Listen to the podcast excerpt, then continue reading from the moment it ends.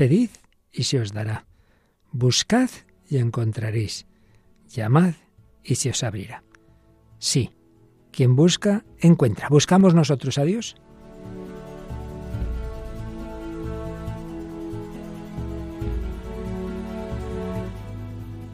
El hombre de hoy y Dios, con el padre Luis Fernando de Prada. El hombre de hoy y el de todos los tiempos, lo reconozca o no, necesita a Dios, busca a Dios. Lo que pasa es que a veces en vez de Dios lo llama de cualquier forma y confunde a Dios con los ídolos. Pero tú y yo, querido oyente, seguro que estamos en esa búsqueda. Quizá ya le hemos encontrado, no, nunca del todo.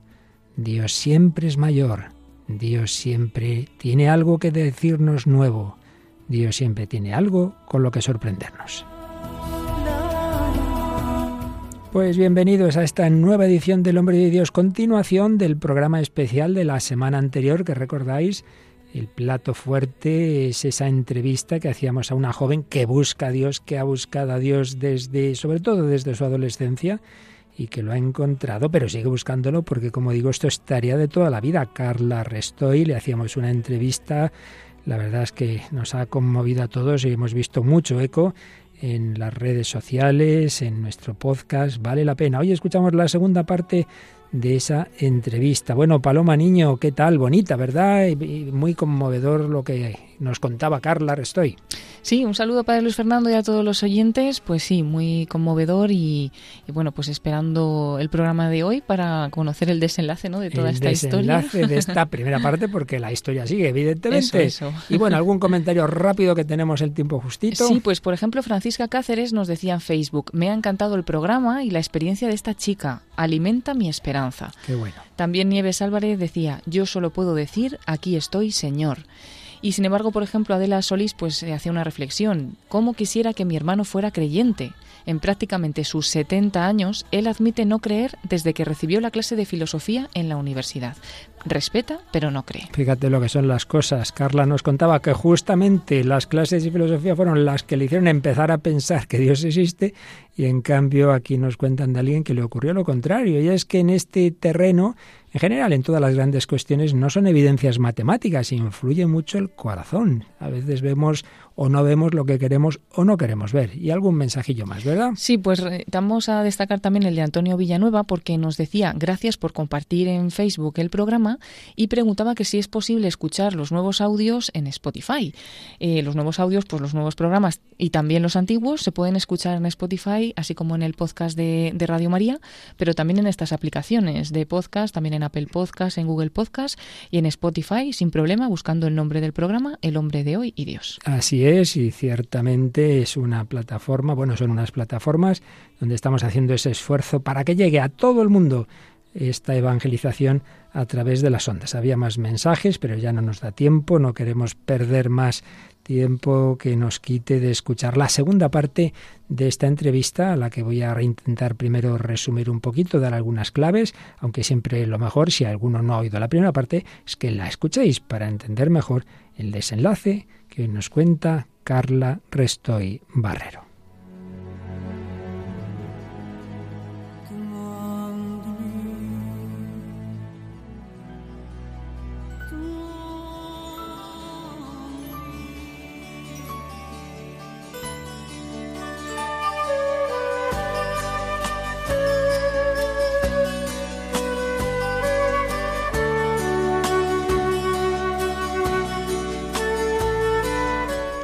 Recordaréis ese pasaje de los Hechos de los Apóstoles en que se nos cuenta que el diácono Felipe, el Espíritu Santo, le envió hacia un camino, le inspiró que se acercara a una carroza donde venía un funcionario, un ministro de Candaces, reina de Etiopía. Se ve que era un hombre buscador de Dios, buscaba cómo comunicarse con Dios. Había oído que los israelitas tenían unas escrituras, iba leyendo en alto el profeta Isaías. Y Felipe lo, oyó, cómo iba leyendo, y le dice, ¿entiendes lo que estás leyendo? Contestó, ¿y cómo voy a entenderlo si nadie me guía? E invitó a Felipe a subir y a sentarse con él. Y así fueron hablando. Es un autoestopista, diríamos hoy, Felipe, que sube con este hombre y le va guiando a entender las escrituras que anunciaban al Mesías y le dice que ya ha venido, que Jesús ha sido ese Mesías que ha vivido una vida humana, que ha muerto y ha resucitado y que realmente no era una mera persona humana, no, el Hijo de Dios, que se ha hecho hombre, que ha muerto, que ha resucitado, la comunicación plena, la revelación plena de Dios, camino, verdad y vida. Quien me ha visto a mí ha visto al Padre. Bueno, le va explicando y se ve que le fue muy bien la catequesis, muy completa y muy rápida, que hasta llegó a decirle cómo hacerse discípulo de ese Jesús, porque nos cuenta este pasaje del capítulo 8 de los Hechos de los Apóstoles, que hasta habían llegado a hablar del bautismo porque dice, continuando el camino, llegaron a un sitio donde había agua y dijo el eunuco, mira, agua, qué dificultad hay en que me bautice. Mandó parar la carroza, bajaron los dos al agua, Felipe y el eunuco, y lo bautizó. Cuando salieron del agua, el Espíritu del Señor arrebató a Felipe. El eunuco no volvió a verlo, pero siguió su camino lleno de alegría. Bueno, pues una escena preciosa donde vemos uno de tantos hombres que no conocían la verdad, pero que la buscaban, la buscaban en el corazón, en la creación, en las religiones, en las escrituras, pero no bastaba, no, solos no llegamos, necesitamos al Señor que baje, que nos ilumine, y lo hace a través de su iglesia, ese Jesús que habló con la samaritana, con Nicodemo, habla con nosotros a través de la iglesia, en este caso a través de Felipe, y se nos comunica especialmente a través de los sacramentos recibe ese bautismo y entonces desaparece Felipe. ¿Qué significa esto? Nosotros somos mera mediación, instrumentos. La Iglesia no es más que la prolongación en el tiempo y en el espacio de la presencia de Cristo, de su palabra, de su gracia redentora. Una vez que entramos en contacto con Cristo, el mediador es lo de menos. Este hombre se ha encontrado con Jesús. Y qué bonito. La última frase que se nos ha dicho es, siguió su camino lleno de alegría. Pues bien, un buscador de Dios que hizo lo que pudo y el Señor fue a por él, a buscarle también a por esa oveja, se encontraron los dos. Y esto es lo que oíamos la semana pasada y hoy seguiremos y concluiremos esta entrevista de una buscadora de la verdad, de una joven que vive, como oíamos, en Cataluña, Carla Resto y Barrero, que también buscaba, buscaba desde la razón, en sus razonamientos desde la filosofía, la historia de las religiones, en la lectura de personas que han buscado a Dios como las confesiones de San Agustín, en el diálogo, no con el diácono Felipe, sino con un sacerdote que le presentaron, en el testimonio de un grupo de jóvenes cristianos, y así poco a poco, razón, corazón, testimonio, todo ello le llevó a la certeza, esta es la verdad, Cristo llena el corazón, aquí está esa plenitud que yo buscaba, y pidió los sacramentos, y si este hombre, este ministro de Candaces, fue bautizado en ese camino, Carla fue bautizada, confirmada y recibió su primera comunión con 17 años en la Catedral de Tarrasa, recordemos, en una vigilia pascual. Y siguió, siguió ese camino cristiano, ya una vez ingresada en la iglesia, y es lo que vamos a escuchar hoy, cómo fue esa entrada en esa, en esa celebración y cómo se sigue desarrollando la vida cristiana de esta joven, que como aquel personaje de la reina Candaces, se encontró con Cristo a través de la Iglesia.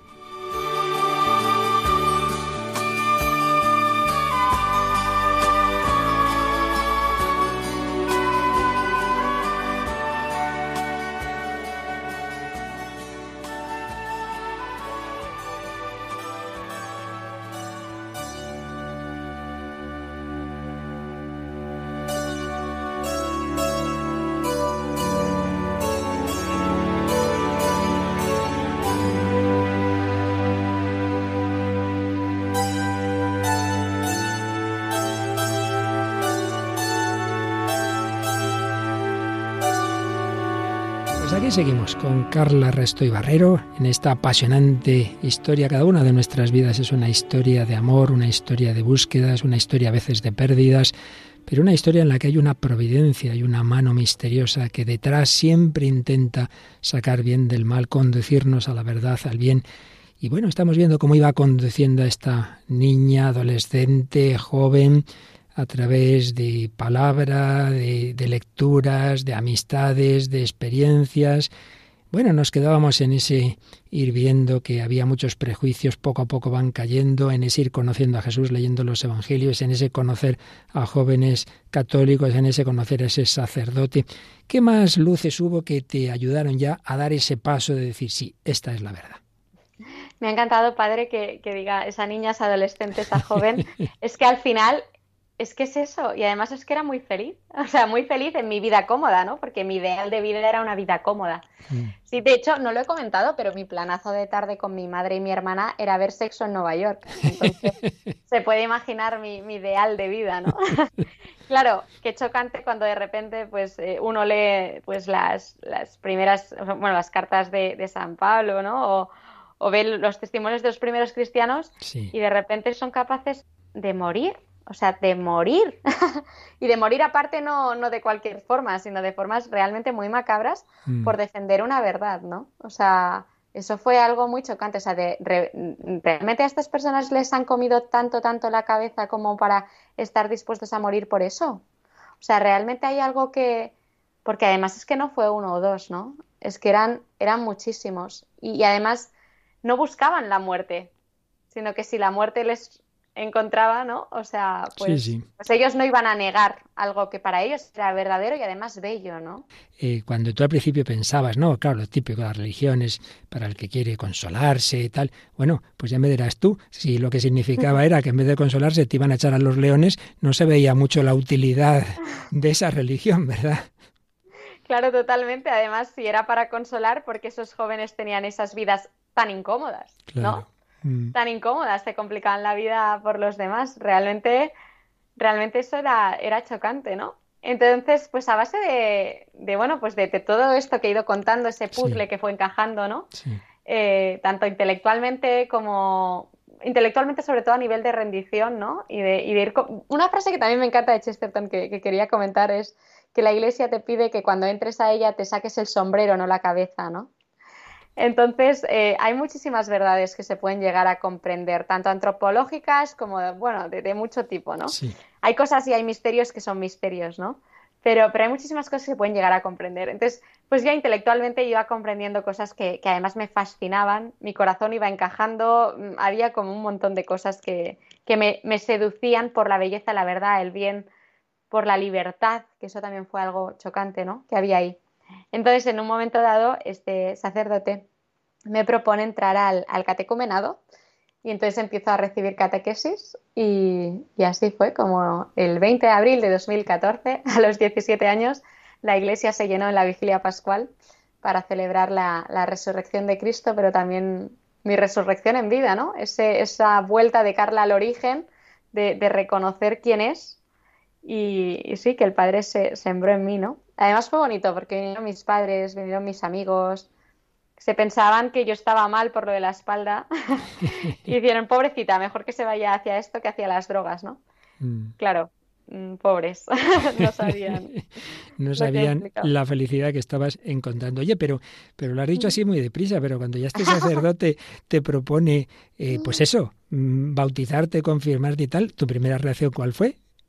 O sea, yo lo que creo que sucedió es sobre todo que, a mí me faltaba la fe. O sea, yo no tenía gracia. ¿No? Entonces, eh, yo era muy feliz, me sentía muy libre, comprendía cosas en mi corazón, en mi mente, ¿no? Que me encajaban, pero a mí me faltaba la gracia, o sea, me faltaba como ese sí de decir, vale, dejo entrar a Dios, ¿no? Es un poco como lo del joven rico, de, vale, reconozco quién es Jesús, voy hacia él, le digo, maestro, ¿no? ¿Qué tengo que hacer para alcanzar la vida eterna? Y, vale, porque reconoces a Jesús, sabes eh, que es Dios encarnado, ¿no? Sabes lo que ha hecho por ti, pero, pero bueno, le preguntas, oye, ¿y qué, ¿y qué tengo que hacer, no? Para, para todo esto, ¿no? dice, pues vende tus riquezas, es decir, vende, bueno, vende tus riquezas y sígueme, ¿no? O sea, deja atrás todo aquello que, que te ata, ¿no? De, no estar libre y de poder seguirme y di sí. Entonces, eh, un poco lo que sucedió yo fue eso, que me faltaba la gracia, ¿no? Y cuando me lo planteó este, este sacerdote, la verdad es que la belleza era tan grande de lo que de lo que me proponía que no pude no pude decir que no, ¿no? Porque en ese momento además yo ya comprendí que el mundo no era solo algo como empírico, ¿no? Que había realidades sobrenaturales, y no solo sobrenaturales, ¿eh? sino realidades abstractas que experimentábamos y que, y que eran verdad, ¿no? Entonces, como ese mundo tan tangible y tan cuadriculado, ¿no? En el que yo y material, sobre todo materialista, ¿no? En el que yo pues me, me, había, bueno, que yo me había creído, yo ya comprendía que eso no era así, ¿no? Entonces comprendía que la gracia existía, que la gracia era algo fundamental. Entonces cuando me lo propuso, pues eh, es que no, no pude decir que no, o sea, porque era como, por favor, o sea, o sea, esto es igual queda un poco fuerte, ¿no? Decir esto, pero si a mí ahora me dicen, Carla, te mueres mañana o te mueres ahora, es como, por favor, o sea, no voy a decir por favor, pero que tengo un anhelo tan grande de más, ¿no? De, cielo, de verdad, de, que, no diría que no, ¿no? Entonces, un poco fue así. Ni ojo vio, ni oído yo, ni cabe en corazón humano lo que Dios ha preparado para los que le aman. y a ti te había preparado ese regalazo, el nacer de nuevo, le dice Jesús a Nicodemo, hay que nacer de nuevo. Y sí, sí, eso es posible. Naciste de nuevo en esa vigilia pascual, menudo momento, bautismo, confirmación y tu primera comunión. Bueno, yo te he dicho en alguna ocasión que tú no has tenido en ningún momento, digamos así, como un sentimiento fortísimo, pero realmente, digamos, era un afecto hondo y profundo en tu corazón que ibas poco a poco descubriendo una paz, una alegría, una felicidad que todo encajaba. O sea, no necesariamente uno tiene que sentir ahí un fuego que le entra, ¿verdad? pero, pero evidentemente concuerda no solo el, los datos intelectuales, sino la alegría del corazón, ¿no es así, Carla? Es que efectivamente, o sea, lo que, lo que quiero decir siempre cuando digo que yo nunca sentí a Dios es sobre todo eh, en el sentido este del sentimentalismo del que, del que estamos, bueno, estamos muy acostumbrados, ¿no? Hoy en día. Sí, sí. no, se me no se me han puesto nunca los pelos de punta en una adoración, en una Eucaristía, mm. no he llorado de una forma escandalosa por algo muy sensible en mi corazón. Sin embargo, eh, efectivamente, o sea, a través de, de los afectos, a través de o sea, puedo decir que sí he sentido a Dios. O sea, he sentido eh, ese, ese pepito grillo, ¿no? Un poco, ¿no? Que te dice, esto está bien, aquí estás tú, o esto está mal. Y eso al final, ¿no? Esa, esa, esa nuestra propia naturaleza, ¿no? Tiene a Dios también eh, pues impresa, ¿no? o sea, impreso en él, ¿no? O sea, en ella. Sí, o sea, no, no lo he sentido en el sentido sentimentalista, pero efectivamente en todos esos afectos, en cada conversación con amigos, en cada Eucaristía, en cada confesión, en, cada pues trabajo intelectual en el que se me deja, se me da un poco de luz para descubrir algo más, eh, pues efectivamente ahí estoy sintiendo a Dios. Aunque sí es verdad que me gusta decir que, que yo no es que me sienta hija de Dios o me sienta amada por Dios, no, es que me sé amada por Dios, ¿no? Claro. Bueno, pues desde ese momento, resúmenos así un poquito en qué sigue siendo la misma niña, adolescente y joven que, que, tuvo esa infancia feliz, pero que cada vez descubre más y más y más la fuente de eso que ya tenías desde el principio, ese amor de tus padres, de amigos, pero vas descubriendo el amor absoluto, el amor incondicional, el amor cercano, el amor gratuito, el amor misericordioso, el amor que nos perdona y todo eso con esa plenitud que se nos da en los sacramentos, que era lo que te faltaba, ¿no? Esa cercanía, esa prolongación de la encarnación que es Cristo en ti por la Eucaristía, ese perdón que, que, uno siente cuando, oye, yo te absuelvo de tus pecados. Como bien dices, no necesariamente sentir sentimentalmente, que a veces Dios da una luz grande y San Ignacio se pasó llorando muchas veces, y no, no estupendo, bendito sea Dios, pero que no es necesario. Lo importante es que uno sabe que eso es verdad, ¿no? Como bien acabas de decir. Bueno, pues así, en grandes rasgos, desde entonces, ¿cómo ha sido la vida de esta joven ahora ya en Cristo? De hecho, padre, me hace gracia porque cuando me, piden en ocasiones, pues eso, ¿no? Contar mi, historia con Dios, en realidad muchas veces tengo el deseo de empezar diciendo, bueno, yo fui bautizada con 17 años el 20 de abril de 2014 y entonces, y empezar a contar a partir de allí, porque eso es un poco la vida de, o sea, mi vida, ¿no? En cómo, cómo Dios me ha ido encontrando y ahora creo que es el cómo yo me, tengo, o sea, tengo que luchar para, dejar que él me siga encontrando, ¿no? Claro. Al final, al final es eso. Entonces, eh, bueno, pues yo fui bautizada y la verdad es que, yo ya había empezado pues a, vivir de, de, otra forma, ¿no? A la que yo estaba acostumbrada. Fue como la oportunidad de oro esos dos años, la verdad. Y, entonces, eh, pues nada, pues yo ya elijo una universidad católica porque para mí era fundamental, fundamental que recibir esa formación que a mí, que yo sentía, ¿no? Que, me faltaba. La mejor decisión de mi vida ir a esa universidad hmm. por, la calidad de los profesores, por, por todo, o sea, el poder tener Eucaristía diaria, el poder tener, eh, bueno, asignaturas buenísimas, muy, muy bien enfocadas. Y, y sí que es verdad que, algo que, a mí me costó mucho, eh, como, sí, como, como tomar conciencia, era de Claro, porque yo no me, no me tuve que confesar antes de. Claro, el bautismo perdona ya todo lo anterior. Claro, claro. O sea, yo, yo nací, nací literal, ¿no? Totalmente. Eh, entonces, no, no, tuve que confesarme, claro. Entonces, el, darme cuenta que, que, había pecado y que eso en realidad me alejaba de, de mi verdadero objetivo, de, de, lo que, de mi libertad, de lo que a mí me haría feliz, me haría libre, ¿no? Eh, pues fue como un shock, ostras, esto es la humildad, ¿no? y la humildad además, que en realidad es que te lo pones a pensar fríamente y qué fácil lo tenemos, si es que sabes que te va a perdonar, es que no es como cuando vas a un amigo y dices, oye, la he fastidiado en esto, a ver qué, no, no, no, es que sabes que te va a perdonar, ¿no? Porque ya lo sabe, porque te conoce, porque conoce tu limitación, ¿no? Eso fue algo muy complicado, o sea, las primeras confesiones para mí fueron, fueron complicadas porque yo no, no había trabajado casi eh, la humildad. O sea, el, reconocer que me había equivocado. Para mí era como, wow. Pero luego casi que te enganchas un poco a la confesión. Sin casi, sin casi.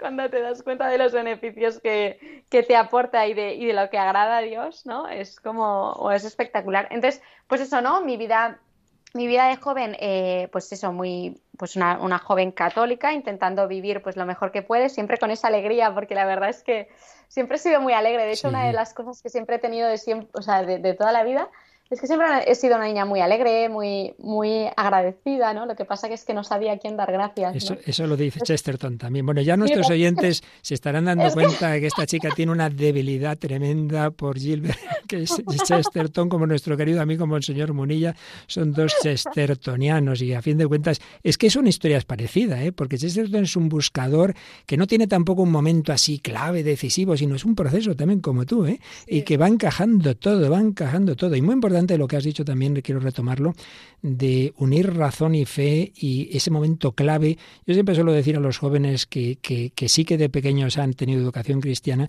que luego se la juegan en dos grandes momentos. Uno, el paso a la universidad cuántas veces ahí, pues si la fe no está bien asentada, pues se, se, se, va dañando por el ambiente, por los profesores, ¿no? El paso a la universidad, en eso que estés en una universidad en que está ese ideal, el Abato Alibaceo de Barcelona que conozco bien, y esas asignaturas pues que, que, buscan ¿no? ayudar a esa síntesis, ¿no? Y luego el otro momento decisivo, claro, son las amistades y particularmente, ¿no? Cuando ya el tema del noviazgo, etcétera, porque porque ahí los jóvenes, pues eso, según con quién te unes, ¿no? Y sobre todo cuando son las amistades íntimas, pues es decisivo. Pues tú vas avanzando con esa ayuda ya del Señor, con esa gracia que se te comunica. Supongo que disfrutas esas comuniones, esas confesiones, nos decías. Eh, seguro que también tus ratos de adoración, si ya habías visto a esos jóvenes, ¿verdad? Y entonces ya descubres que ahí hay alguien, ¿no? Que está vivo en la Eucaristía. Efectivamente, y que el vivir arrodillada ante Él, ¿no? Ante la Eucaristía, ante, ante cada comunión, eh, me permite, pues, como reintegrarme, ¿no? O sea, como, sí, ser, ser más yo, ser más libre. Vives en cajas de metal miras con los ojos del que no ha aprendido a odiar y en tu cicatriz un incondicional. Entro en tu palacio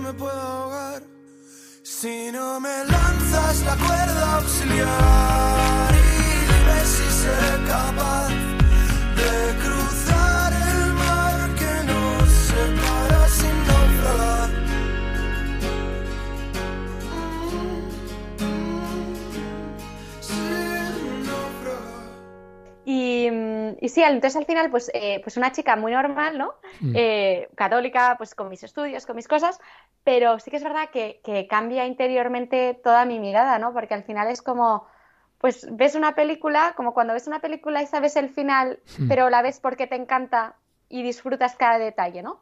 Pues un poco así, ¿no? Es como que el sufrimiento es diferente, la muerte es diferente, incluso te pones en esa, en esa, en esa disposición proactiva, ¿no? De decir, oye, donde hay sufrimiento voy a intentar yo eh, poder ofrecer algo de luz, ¿no? O sea, acompañar eso. Y, y de hecho veo tanto sufrimiento a mi alrededor, ¿no? En, en esos primeros años de, de- de bautizada, que tengo ya el anhelo enorme de transmitir al mundo la, la belleza y la riqueza que a mí se me ha regalado. ¿No? Como, como incluso casi ir con un cartel luminoso de, eh, que no te has enterado de que esto es así, que ha resucitado, ¿no? O sea, como casi así, ¿no? Entonces tengo un anhelo muy, muy fuerte y eso se acaba concretando pues en mis redes sociales, ¿no? Mis redes sociales y en mis relaciones personales, ¿no? Eh, en todo. Eh, hasta el punto de que cuando mi abuelo enferma tengo el regalo más grande que he recibido en mi vida, que es el poder acompañarle y cuidarle eh, todos los días durante muchos, bueno, durante muchos meses y, y cuidarle y estar a su lado, o sea, el mayor regalo, ¿no? Y nunca he sido más feliz, te lo aseguro, padre, nunca he sido más feliz que cuando hice eso. Así que transmitir lo que has recibido, evangelizando en el día a día, a través de las redes sociales, con la caridad, en familia, y sé que también en alguna ocasión, no solo en familia, sino que te quisiste ir lejos a alguna misión, ¿no es así? Sí, así es. eh, fui a Kenia eh, con las misioneras de la caridad Y la verdad es que eso fue, fue un shock tremendo, porque si tengo una debilidad por, por algo es pues por los abuelitos y, y por los niños. Bueno. Entonces, bueno, por la fragilidad, ¿no? Al final, y, y la, sí, eh, la, la dependencia un poco, ¿no? Y el estar allí con niños discapacitados fue un shock tremendo. Fíjese, padre, que incluso cuando yo llegué ahí, yo, modo salvadora del mundo, porque al Sí. final la soberbia es, bueno, Ahí es está, tremenda, sí. ¿no? Eh, salvadora del mundo, cuando veo a los niños discapacitados, eh, me muero de la pena y cuando preguntan que quién puede ir a fregar platos de cara a la pared, soy la primera en ofrecerme porque me veo incapaz los primeros días de dar de comer. Claro. O sea, de, de la injusticia que, que- que- que veo ahí, ¿no? Y sin embargo, lo, lo fuerte que es, pues que ante esa injusticia yo puedo poner amor y cariño, ¿no? O sea, que luego ya lo fui viendo, ¿no? Pero que de primeras yo, de cara a la pared, fregando platos. Yo no quería ver nada. Esto, Carla, me da pie también para hacerte una pregunta. En esa búsqueda de Dios y tanta gente buena que, que realmente busca como tú, pues la verdad, hay que reconocer que hay algo que muchas veces también a los creyentes nos interroga. Hay tanto mal en el mundo, hay tanto dolor, esas guerras, esos inocentes, esos niños que mueren, esos niños que se quedan huérfanos, lo, lo que estamos viendo en, la- en las guerras actuales. Eso indudablemente surge esa pregunta que está eh, ya en, la- en toda la Biblia, ¿no? Desde el principio, el libro de Job, etcétera. Tú como, digamos, ese tema del sufrimiento, ¿qué, qué, qué pregunta y qué respuesta suscita en tu corazón? Jo, la verdad es que el sufrimiento es una realidad y es una realidad que nos toca a todos eh, siempre. O sea, no conozco a nadie que no haya sufrido. Y, y como mucho, pues algún budista que ha acabado decidiendo que elimina todos sus deseos y toda su naturaleza para no sentir y por tanto no sufrir, ¿no? O sea, está clarísimo que, que el sufrimiento es algo que está en el mundo, ¿no? Y el sufrimiento por parte de la libertad humana, ¿no? De esa persona que decide actuar de cierta forma, que nos acaba hiriendo, ¿no? Y que ahí entra su libertad y el sufrimiento que para mí es el más complicado, ¿no? Que es el que viene, bueno, el que es consecuencia de, de algo que, que es in- inexplicable, ¿no? Por ejemplo, que, que erupcione un volcán, ¿no? Sí. Como sucedió eh, en 2021 en, en, en la isla, bueno, una isla de, de las Canarias, ¿no? Sí. y que de repente haya tanta gente sufriendo por algo así, es algo tremendo, ¿no? Eh, puede haber varias explicaciones, ¿no? La explicación de que es un castigo divino, la explicación de que es algo que te puede, eh, que te puede eh, pues hacer crecer, ¿no? A pesar de que te haya venido. algo que es eh, pues consecuencia de la naturaleza de las cosas, ¿no? Porque sin el volcán no habría isla y si, sin la isla no habría pues un lugar donde conrear, ¿no? Y donde luego, o sea, estas cosas, ¿no? Como quien, como un niño pequeño, ¿no? Que al principio le van los zapatos de la talla 26 y, luego le aprietan y tiene que cambiar, cambiar a la talla 28, ¿no? Como que forma parte del crecimiento.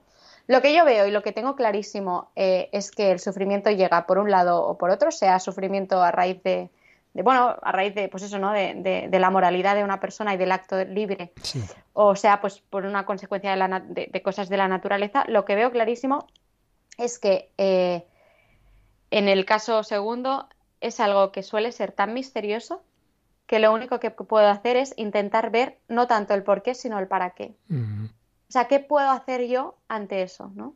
O sea, ante ese mal eh, de, esa gente tan pobre, esos niños discapacitados, o que te nazca un niño con no sé qué enfermedad, ¿qué, se puede hacer? Pues no lo sé. Es un misterio. Para, o sea, ¿por qué? Es que no, no lo vas a resolver, yo creo. Es que ni siquiera leyendo al santo Job, ¿no? O sea, creo que es que realmente hay cosas que, que, más que mm, como centrarte en ti, ¿no? Y en el por qué a mí, por qué a mí, por qué a mí o por qué esto, lo que a nivel práctico nos puede, nos puede ayudar y puede contribuir es preguntarle, preguntarte el para qué y qué hago con esta realidad, ¿no? O sea, esta realidad que se me ha dado, sea buena, sea injusta, sea lo que sea, ¿qué hago? Sin embargo, otra cosa que veo muy clara es que ese anhelo que tenemos todos de justicia, ¿no? Ese anhelo de, esa perfección, de, que no haya problemas, eh, es que nos remite a nuestro origen, nos remite a, algo que nuestro corazón ha, conocido y que intuye ¿no? Que, es ese mundo donde, donde todo era perfecto. Me encanta decir que existe un mundo que todo el mundo quiere que exista, ¿no? Un mundo donde no hay dolor, un mundo donde no hay, donde no hay injusticia, un mundo donde realmente todo, todo está armónico, ¿no? Y donde hay felicidad plena. Que nuestro corazón se, se pregunte, ¿no? Y, se enfade ante estas eh, injusticias o situaciones dolorosas, no, o sea, no me hace ver otra cosa que, que estamos llamados a eso porque venimos de allí, ¿no? Así es. Y ante el sufrimiento que tú veías, por ejemplo, ahí en Kenia, pues tú veías esas misioneras que en vez de muchas elucubraciones decían, bueno, muy bien, el caso es que yo a estos niños los quiero y aquí estoy con ellos dándoles todo mi amor. Como bien has dicho, ¿para qué?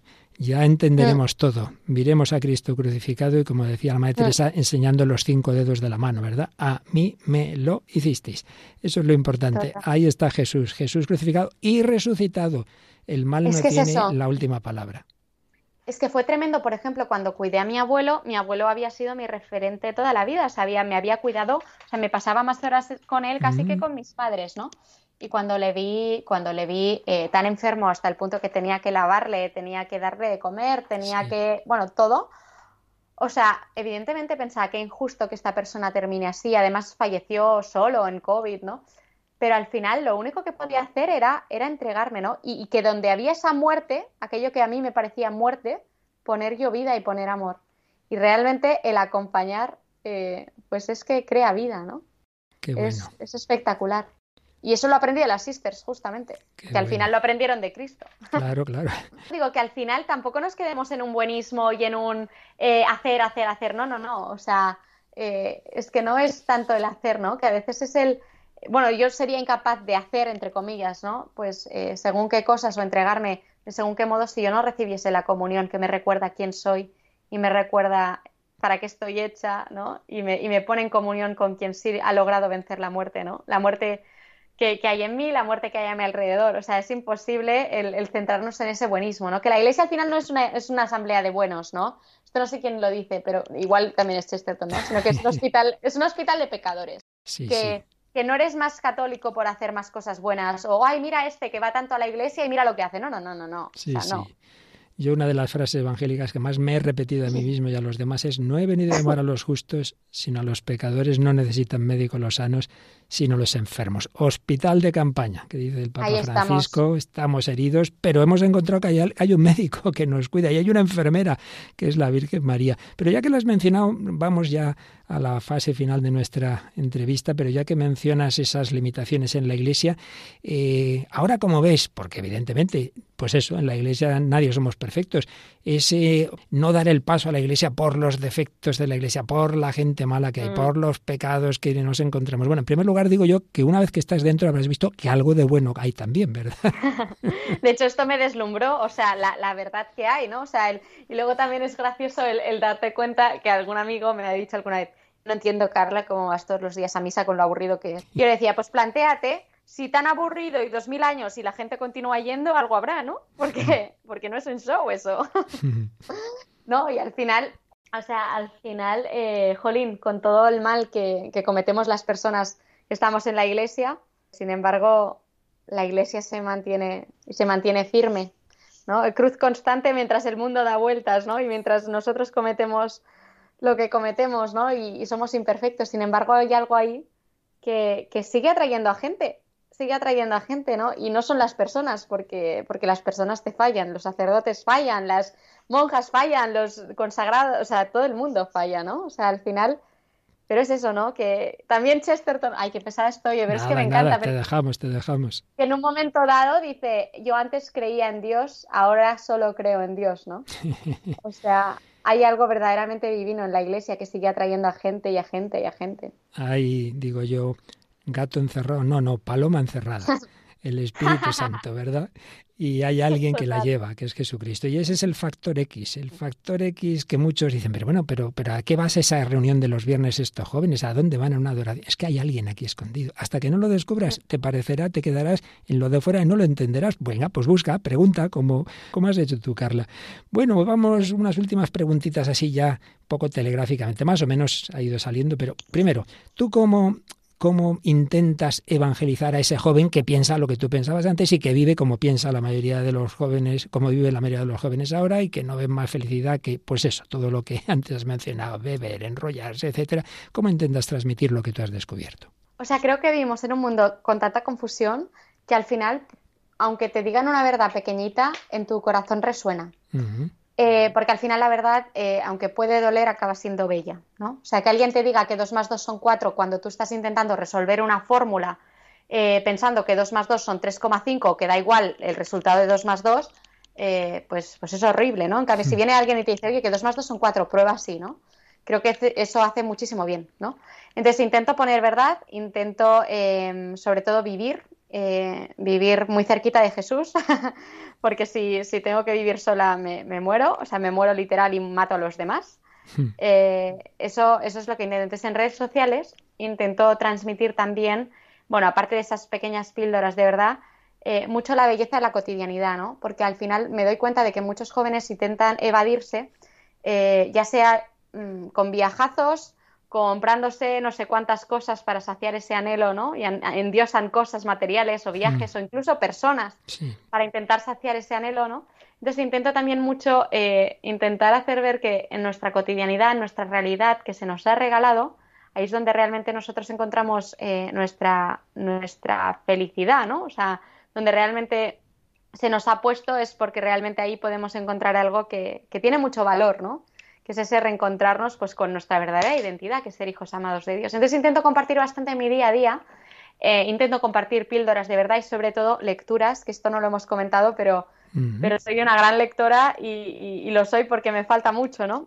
Entonces intento también compartir muy buenas lecturas, porque del mismo modo que hay series y películas eh, pues que hacen mucho daño, mucho, mucho, mucho daño, Incluso hay películas que yo las calificaría casi ya de pornográficas, ya no hace falta ni que, ni que accedas a según qué sitios para ver según qué cosas, ¿no? Y además que hacen muchísimo dolor, pues también me encanta, y también hay muchos libros así, pues me encanta compartir contenido que pueda construir a los demás, pero porque es contenido que previamente me ha construido a mí, ¿no? Por ejemplo, Chesterton, eh, Ortodoxia de Chesterton, El hombre eterno. ¿Qué más libros sugerirías? Más tipo novela, recomendaría El despertar de la señorita Prim, que este es un libro así muy sencillo, que es muy bueno, es una gozada. Luego también eh, Fabrice Hadjadj, eh, así como un ensayista. Realmente es que hay un montón de libros buenísimos, ¿eh? Y luego hay editoriales muy concretas con libros donde es que te puedes leer todos los títulos de esa editorial que te van a construir. Pero sí, o sea, es que así como me dices, dos libros que dirías o dos autores, Chesterton seguro, luego eh, Fabrice Hadjet seguro que también. En palabras muy breves, ¿qué es para ti la oración? La oración es reconectar con quien soy yo, eh, pero no en el sentido que se entiende ahora de mindfulness, ¿no? Mm. en el sentido de que, de que alguien me recuerda quién soy.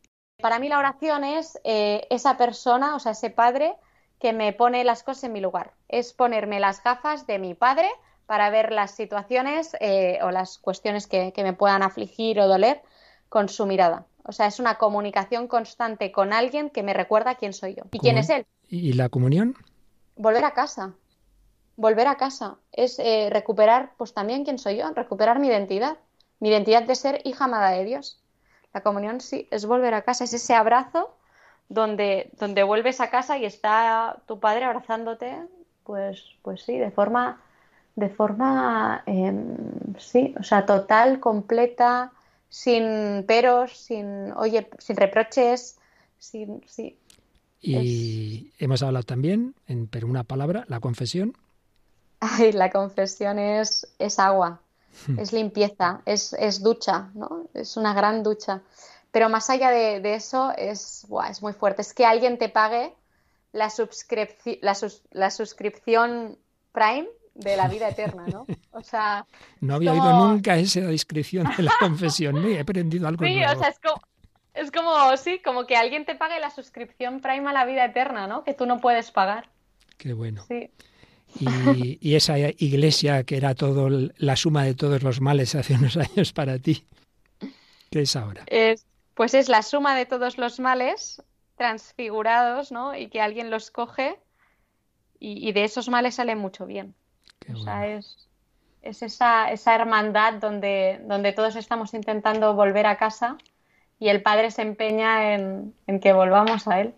Sí y alguien de quien no hemos hablado, pero que seguro que ha estado por ahí escondidita, una tal María de Nazaret.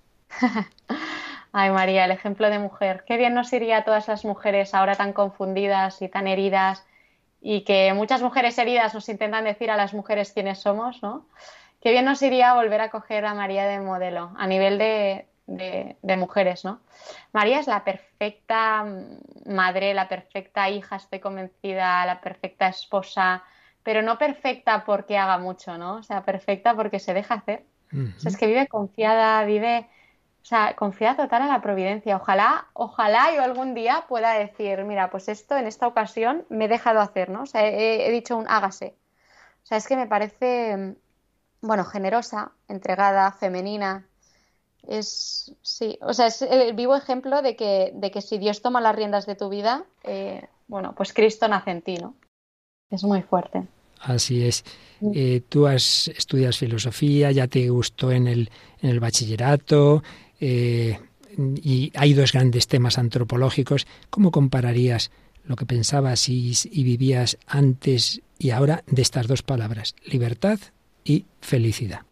Para mí libertad era eh, poder elegir lo que yo quería, lo que yo quería, ¿no? Y, ahora comprendo que la libertad es elegir el bien, o sea, tener la capacidad de, poder discernir qué es el bien y qué es el mal y elegir el bien.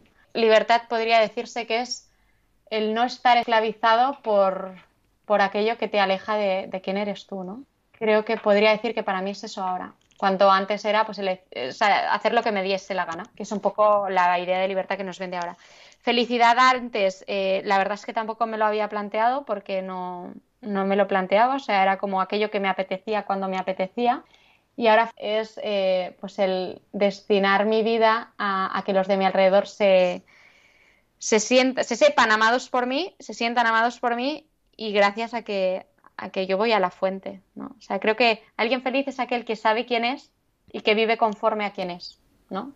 Indudablemente lo sabemos que la plenitud de la felicidad está en ver a Dios. La frase quizá más mm. repetida de toda la historia de la espiritualidad está en ese libro que te leíste, ¿no? Nos hiciste, Señor, para ti nuestro corazón está inquieto hasta que descanse en ti. Hasta que descanse en ti. Pero si uno compara cómo vive en ese camino, que todavía nunca es pleno en efecto, en Cristo y sin Cristo, ¿cuándo has sido más feliz, ahora o antes?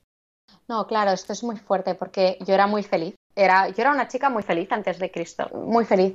Pero qué felicidad más mediocre comparada con la felicidad que tengo ahora. Una felicidad que se basa en que sé quién soy, en que sé que estoy hecha porque me quieren, ¿no? O sea, de una forma incondicional, que estoy hecha por amor, que, ese amor trasciende mi vida, ¿no? Mi vida aquí, ¿no? O sea, es, espectacular, es muy mediocre la felicidad que yo tenía. Y ahora lo comparo y efectivamente soy infinitamente más feliz. Dices, ¿dónde me había quedado? Qué bajito, ¿verdad? Sí. Qué bajito. Eso es lo que pasa, nos, conformamos mucho, mucho con cosas muy mediocres, pero porque no nos creemos que aspiramos a más, que aspiramos a más, no nos lo creemos. Y de repente viene Cristo y te dice, hey, que estás hecho para esto, ¿te acuerdas que venías de aquí? es como, oh".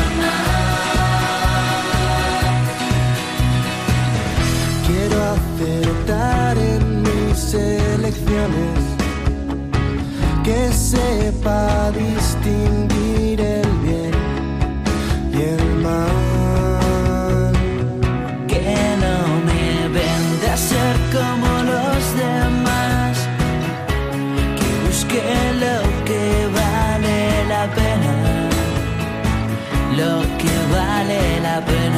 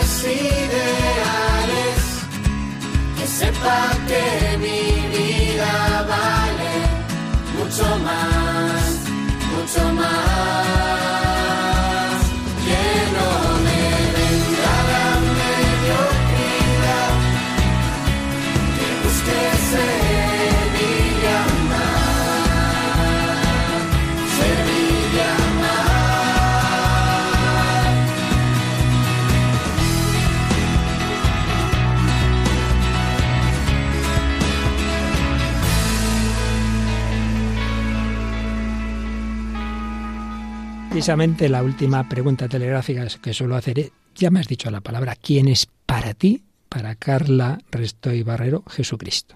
Está fuerte. ¿eh? Jesús es, sí, sí. Jesús es, puedo decir cualidades de Jesús un montón. ¿Quién es Jesús? Jesús es, para mí, eh, pues aquella persona concreta que, que ha pagado todo lo posible para que yo sea lo más yo, lo más libre, eh, y lo más feliz posible, para que vuelva a casa, para que vuelva y para que todos aquellos anhelos de mi corazón se realicen. Es aquella persona que, se empeña día a día, además, en que el sufrimiento no reine en mí, en que la muerte no reine en mí, en que la vida viva en mí. Sí. Qué maravilla. Jesucristo nos busca a cada uno. Te encontró, Carla pero claro, esto sigue, esto sigue, como bien has dicho, estamos en camino y además que Aquí estamos. muy jovencita, pero transmitiendo, intentando, ¿verdad? Desde la debilidad que todos tenemos, transmitir el tesoro que tú has encontrado, que ha ido llegando en esas lucecitas, en esas piezas de puzzle que han ido encajando.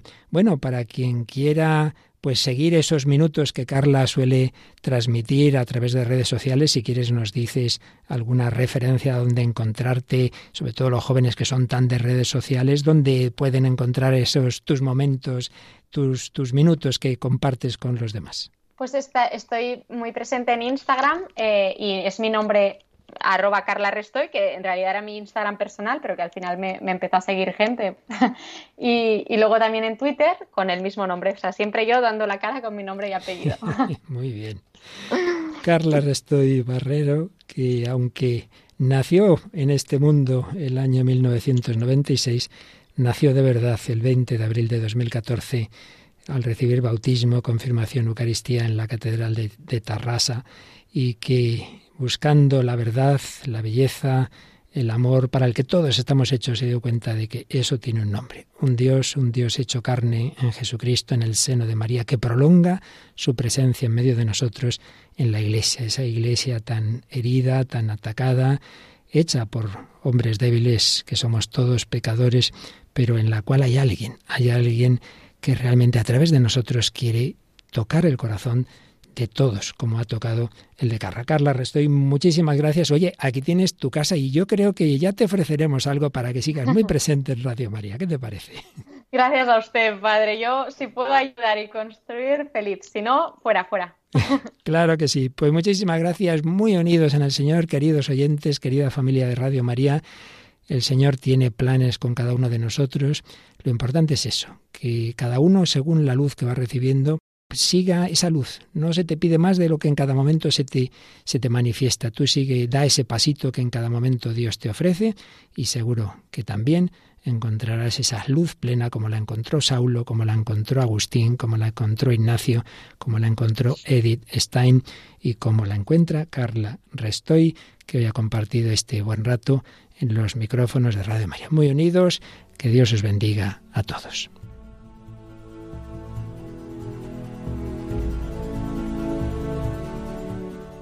Bueno, pues así terminaba esta entrevista testimonial que hace poco tiempo hacíamos a esta joven. La hemos partido en estas dos, estos dos episodios, en el programa anterior y en este. Y simplemente unos subrayados que nos sirvan a todos, porque el camino de Carla, cada uno tiene su camino, cada uno busca a Dios y Dios le busca el de una forma, pero siempre hay rasgos comunes en todas las historias, en todas las conversiones, razón y fe la fe no va contra la razón. Esta empezó a pensar en la existencia de Dios al, al tener unas clases de filosofía. Buscador desde el corazón como San Agustín. Qué bueno leer las historias de quienes han buscado a Dios, las historias de conversos en particular. Qué bueno. El diálogo. Si Felipe dialogaba con aquel funcionario de la reina Candaces, esta chica empezó a dialogar con aquel sacerdote que a la vez era físico, y luego el testimonio de un grupo de jóvenes, qué importante también que tú veas referencias, que no te quedes en lo que dicen por ahí los medios de los curas de la iglesia. Conoce, hombre, conoce, entra en, contacto con comunidades vivas. Tienen defectos como tenemos todos los hombres, pero seguro que encuentras algo especial allí. Compara, compara como comparaba Carla la vida que ella llevaba y la de sus amigos, buena gente, por supuesto, pero pues sin Cristo, pues cómo cambia todo. Y escucha tu corazón. Cuando tienes más paz, más alegría y la necesidad de la gracia. Claro, todos tenemos eso que en términos teológicos llamamos pecado. Todos tenemos esos límites, esa soberbia, esa ira, esa pereza, esa lujuria que hace que hagamos lo que no quisiéramos hacer. No hago el bien que quiero, sino el mal que no quiero. Necesitamos la gracia. ¿Por qué no pruebas, hombre? ¿Por qué no pruebas con los sacramentos? Si ya estás bautizado, renueva tu bautismo con la confesión y si no lo estás, plantéatelo. Busca a Dios. Hemos hablado también de afecto, de sentimiento y razón.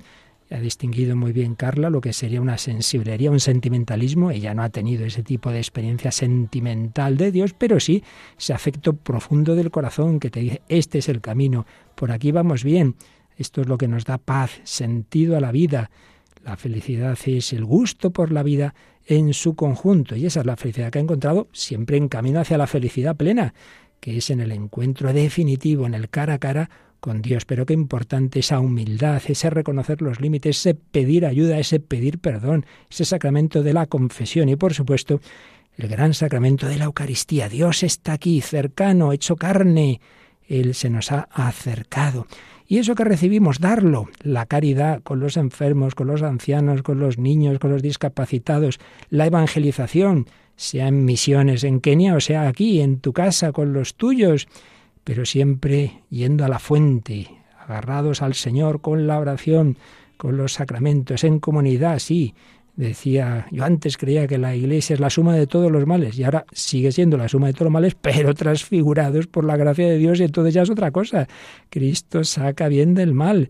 Sembrar, sembrar la verdad, no desanimarnos. También se nos ha hablado de formarnos. Hay que formarse, hay que saber dar razón de nuestra esperanza, como dice San Pedro, y con María, la mujer, la que se deja hacer, la que dice, he aquí la esclava. ¿Y qué encontramos así? La libertad verdadera, que no es hacer lo que me da la gana, es decir, esclavo de la gana, sino la capacidad de discernir, elegir y hacer el bien. Y la auténtica felicidad, que tampoco es el sentimiento superficial del mero placer, sino que es algo mucho más hondo, mucho más profundo. Mi vida tiene sentido, soy amado, soy amada. Y todo desde el encuentro con Cristo. Qué curioso esta manera de decir Jesucristo es el que ha pagado por mí la suscripción Prime para la vida eterna. Yo puedo llegar a la vida eterna porque lo ha hecho posible. Bueno, Paloma, pues un montón de enseñanzas para nuestra propia búsqueda y la de cualquiera que nos esté oyendo ahora y quiera encontrar la plenitud de la verdad. Sí, esperamos que, bueno, que igual que nos ayuda a nosotros, ¿no? El testimonio de, Carla y tantos testimonios de Radio María, pues que ayuden a muchas personas también, eh, pues al escucharlo en la radio. Seguro que sí. Y bueno, pues aquí seguimos. En Radio María ahora viene ese programa del Padre Eusebio Guindano sobre música de Dios. Y recordamos, Paloma, que estamos en plena maratón y que mañana y pasado los días gordos, gordísimos de nuestra maratón, desde las 8 de la mañana hasta las 12 de la noche en antena y pasado mañana Rosario Mundial desde Fátima. Sí, están siendo unos días muy intensos, pero mañana ya es el colofón de los el días. Super colofón. y a las 8 de la mañana, pues además vamos a despedir al padre Luis Fernando porque Me voy a dormir. Que si no, mañana nos dan patatus. Pues contamos con vuestra ayuda, con vuestra oración, con vuestro voluntariado, con vuestros donativos desde mañana a las 8 de la mañana en el 91 822 8010 para que este mensaje, para que esta buena noticia, para que el sentido de la vida y de la redención de Cristo, no a través de aquella carroza, de aquel funcionario, sino a través de las ondas de Radio María llegue al mundo entero. En esa esperanza os despedimos, Paloma Niño y yo. Agradecemos de nuevo a Carla Resto y Barrero su testimonio y a todos vosotros, aquí, unidos, una gran familia, una gran misión en Radio María. Que el Señor os bendiga. Hasta la próxima semana, si Dios quiere.